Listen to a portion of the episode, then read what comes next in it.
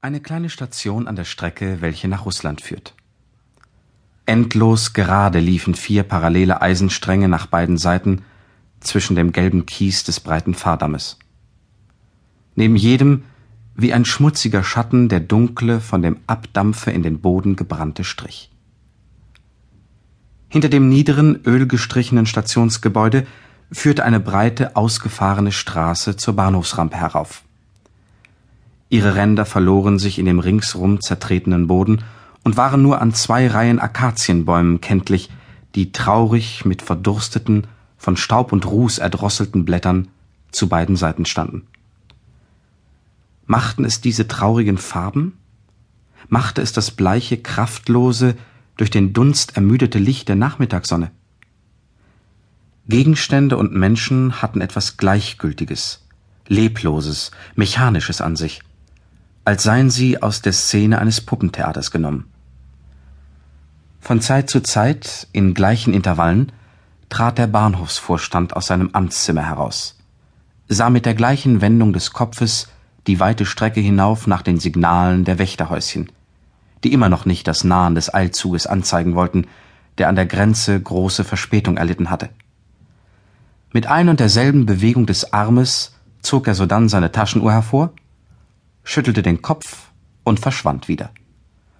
So wie die Figuren kommen und gehen, die aus alten Turmuhren treten, wenn die Stunde voll ist.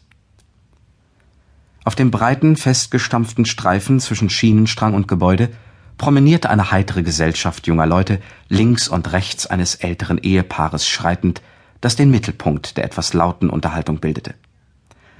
Aber auch die Fröhlichkeit dieser Gruppe war keine rechte, der Lärm des lustigen Lachens schien schon auf wenige Schritte zu verstummen, gleichsam an einem zähen, unsichtbaren Widerstande zu Boden zu sinken.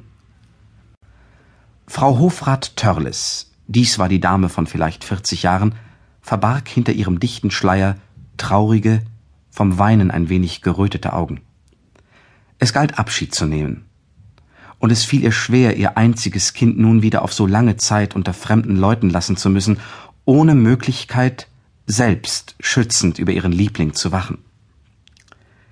Denn die kleine Stadt lag weit ab von der Residenz im Osten des Reiches, in spärlich besiedeltem, trockenem Ackerland.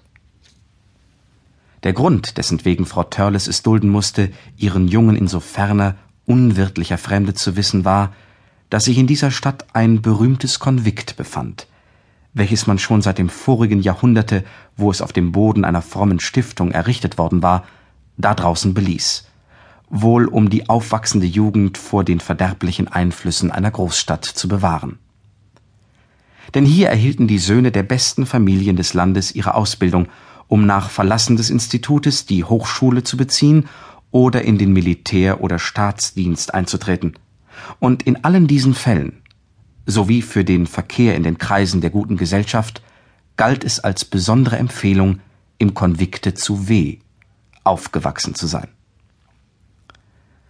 Vor vier Jahren hatte dies das Ehepaar Törles bewogen, dem ehrgeizigen Drängen seines Knaben nachzugeben und seine Aufnahme in das Institut zu erwirken.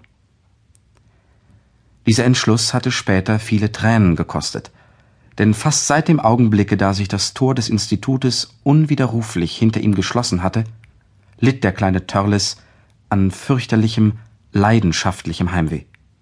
Weder die Unterrichtsstunden noch die Spiele auf den großen üppigen Wiesen des Parkes noch die anderen Zerstreuungen, die das Konvikt seinen Zöglingen bot, vermochten ihn zu fesseln. Er beteiligte sich kaum an ihnen.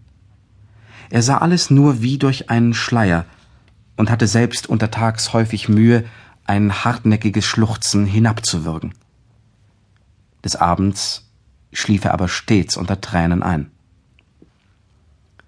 Er schrieb Briefe nach Hause, beinahe täglich, und er lebte nur in diesen Briefen. Alles andere, was er tat, schien ihm nur ein schattenhaftes, bedeutungsloses Geschehen zu sein, gleichgültige Stationen wie die Stundenziffern eines Urblattes. Wenn er aber schrieb, fühlte er etwas Auszeichnendes, Exklusives in sich. Wie eine Insel voll wunderbarer Sonnen und Farben hob sich etwas in ihm aus dem Meere grauer Empfindungen heraus, das ihn Tag um Tag kalt und gleichgültig umdrängte. Und wenn er unter